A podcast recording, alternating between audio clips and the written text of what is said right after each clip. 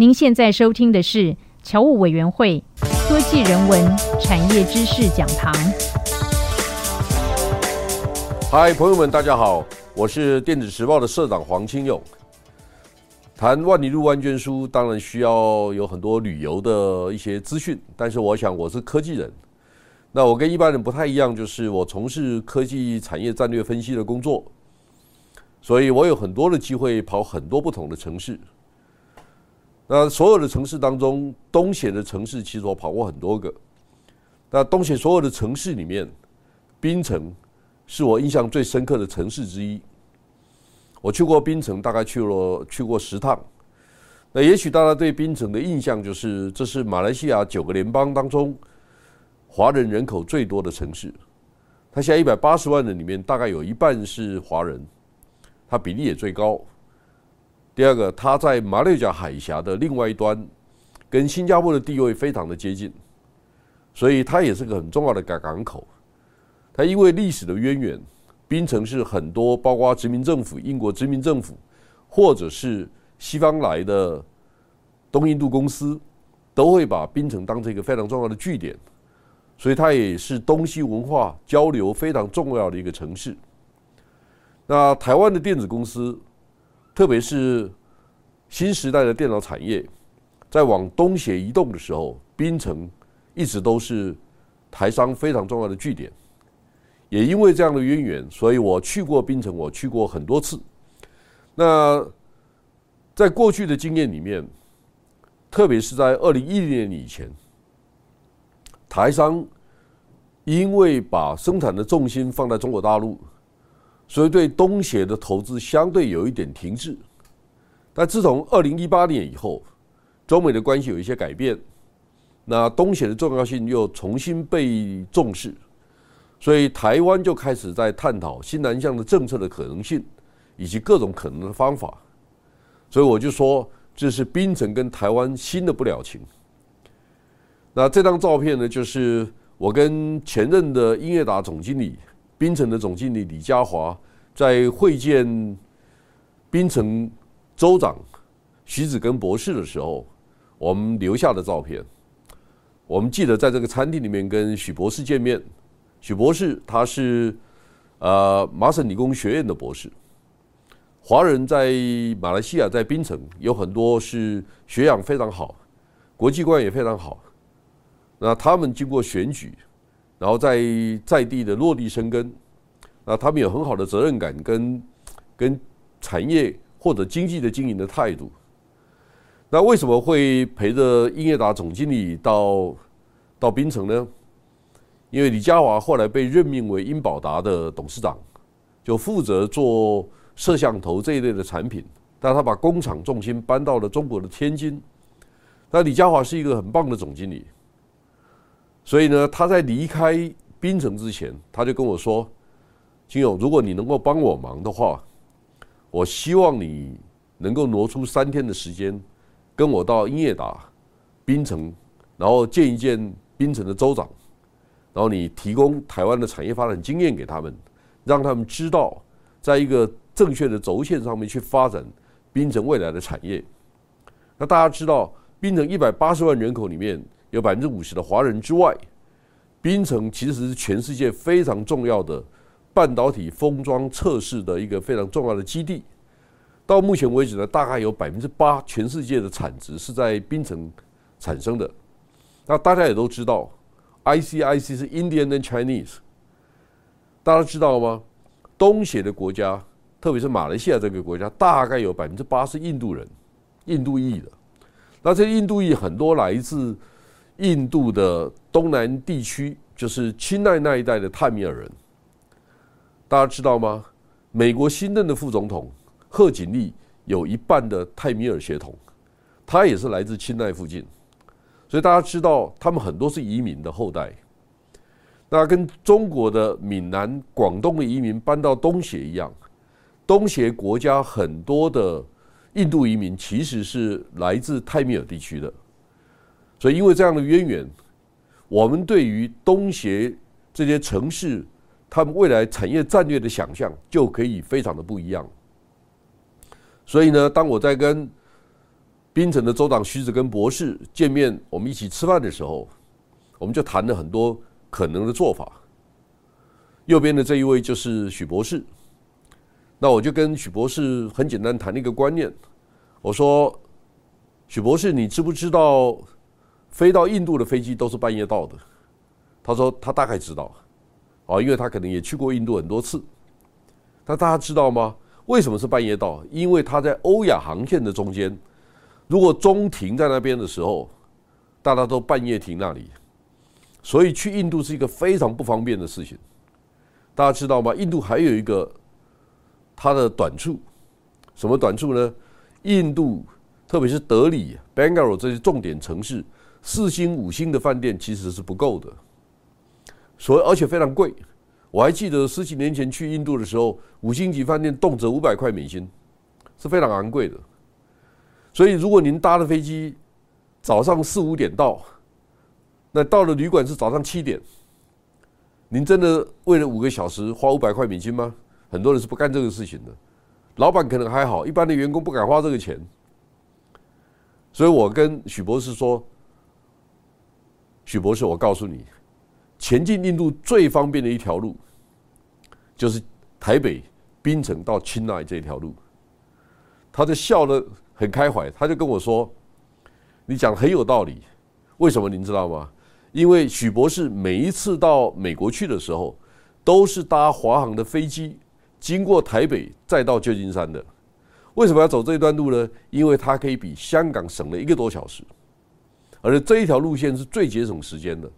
大家不要忘记，台湾在西太平洋的外围，所以走台湾这一条航线是最方便的一条路。”那如果大家知道，我们台北每天早上八点多的飞机飞到清奈，大概中午可以到，停一两个小时，我们再飞到清奈，下午四五点就可以到清奈了。如果走这条航线的话，我们搭的飞机是七三七的飞机。然后许博士就告诉我一个观念，他说七三七比七四七啊，那个落地的费用大概只有五分之一而已。所以走这条路线不只是机票可以比较便宜，落地费便宜，很多管理的费用都相对便宜，而且最方便。我就跟许博士说，那么我们可以一起来经营这这条航线，什么意思呢？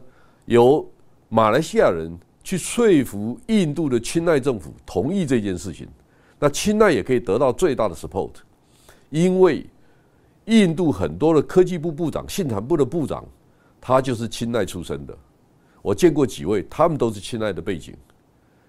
那钦奈也因为他在印度的科技领域里面非常有影响力，所以在美国有一个说法，什么叫做 B to B，叫 Back to Bangalore，好，就是回到班加罗尔，这个是叫 B to B。那 B to C 呢？Back to Chennai 是 B to C，所以钦奈跟 Bangalore 是印度两大科技重镇。那如果我们能够协助钦奈、跟槟城、跟台北建立一个直接的连线，我想台湾公司也很乐意经过槟城，甚至经过槟城的印度人，经经过印槟城的华人，在印度经营出另外一个不一样的产业基地，这些都是将来可以考虑的。除此之外呢，我也建议徐子根州长。我说你可以扮演东协的台湾的角色，他说什么意思？我说我们台湾有几件事情办得非常的成功，比如说台北电脑展，你就去要求台湾的贸协授权你在槟城组织一个 Computex Penang，就是电脑展，槟城电脑展，那你可以从台湾的支持，因为你是华人，你很容易说服台湾人去支持你在槟城做这个事情。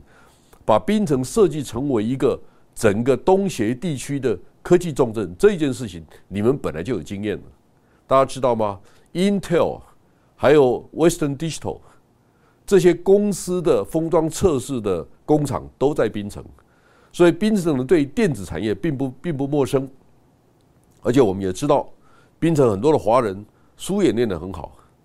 我现在跟大家报告，台湾有几位是槟城背景的。科技精英，大家知道群联的创办人潘建成，他就是槟城人，到台湾的交大念书以后，功成名就，他现在是台湾前三大半导体设计公司之一，这家公司也在台湾上市了。第二个，高通的总裁，台湾的总裁，actually 他是台湾兼东协的总裁，这个人叫刘思泰，他也是槟城人。第三个，Schneider，施罗德电机的台湾总经理叫毛丽丽，他告诉我他也是槟城人，所以大家知道槟城有很多科技精英，他们也很有很好的经验，他们也了解全世界的布局跟产业分工的状态，所以呢，我就跟许州长说。只要你能够善用这样的机会，你就可以得到最好的知识。槟城呢，我想当地的华人跟很多东协的华人一样，他们的待客之道就是非常的热诚，而且非常知道善用当地的美食，让我们愿意多留几天。我很喜欢马来西亚的的的东协的菜。槟城这个面积大概一千平方公里的岛屿。一千平方公里的概念，大家知道吗？如果跟各位讲，新加坡大概七百平方公里，那大概大大家大概就有一点概念了，就是一个半的新加坡大。然后呢，南洋平原，我是宜兰人，所以我就跟大家报告，南洋平原的一点三倍。我讲平原那一块，大概也是一千平方公里，而且当地因为很多是华人，所以呢，马来西亚的。半导体重镇就是在槟城。另外呢，槟城过了槟城大桥，到居林这些槟城附近的一些城市，还有一个叫 c i t e r a 它也是非常有名的半导体公司，有一个八英寸的晶圆厂在那里。所以呢，半导体工业在槟城呢，虽然是以后端的封装测试产业为主，如果将来我们必须把晶圆厂设在东协南亚地区的时候，槟城可能是我们很重要的选择。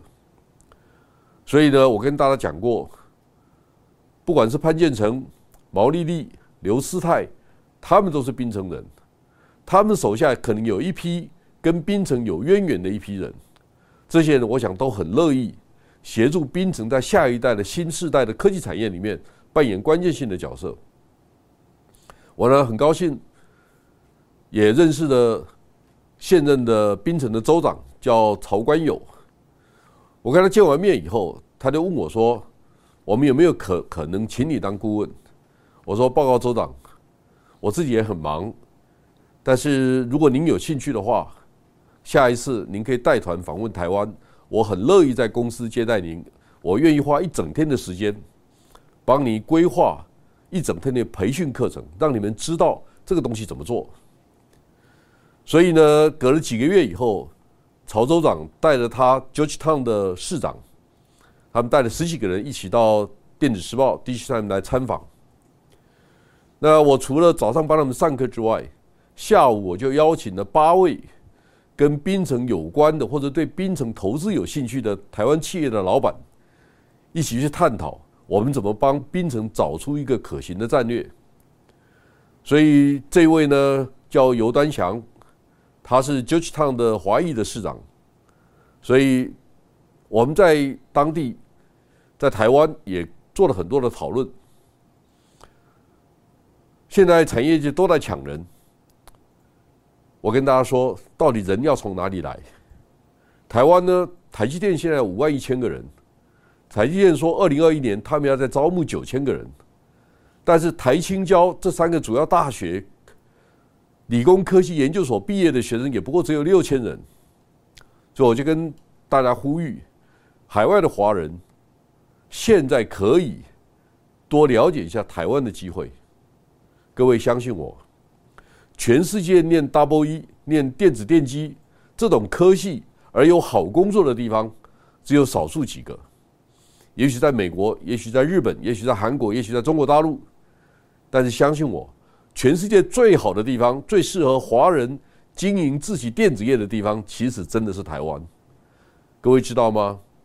电子时报是由台湾四十几位企业家共同投资的一个媒体跟顾问服务业，所以我们非常了解台湾产业的结构。那我也非常鼓励，让全世界的华人共襄盛举，而且华人把台湾的技术、台湾的经验带回自己的生生长的母国，对这些国家带来新的贡献，对当地的人民的就业机会带来一些好的正面价值。这个是我认为有可能是台湾在下一个时代对全世界最重要的贡献。台湾人才不足，相对也带来给大家很多的机会。在几个月之前。就是 COVID-19 之前，我又去了一个国家叫亚美尼亚。亚美尼亚这个国家在第一次世界大战之后，曾经遭遇到很大的不幸，有一百五十多万人被屠杀了。但是大家知道，亚美尼亚这个国家拥有非常好的数学人才，全世界第一名的 EDA 设计工具的公司 Synopsys 在那边有一千个工程师。我记得我到以色列参访的时候，我去 Haifa。海法有一家半导体晶圆制造厂，叫做 Jazz Jazz Tower。这家公司的 CEO，我看到他，我问他，我说：“你是不是犹太人？”他说：“我不是犹太人。”我说：“那你为什么到以色列来投资？”他说：“我是为了以色列人脑袋来投资的。”他说：“犹太人非常适合做科技的工作。”那大家都明白一个道理：全世界有几个不同的族群。他们在半导体这个行业，在科技这个行业里面发光发热。除了印度人之外，台湾人之外，华人，好，我想大家知道，亚美尼亚人、犹太人也都是顶尖的翘楚。所以大家相信我，这是一个抢人的行业，谁拥有最多的人才，谁最能够善用人才，谁就有可能是成为这个行业的赢家。那我们也祝福滨州的朋友，可以善用这次的机会，在未来科技产业的发展上面有更好的一些贡献跟成长的空间。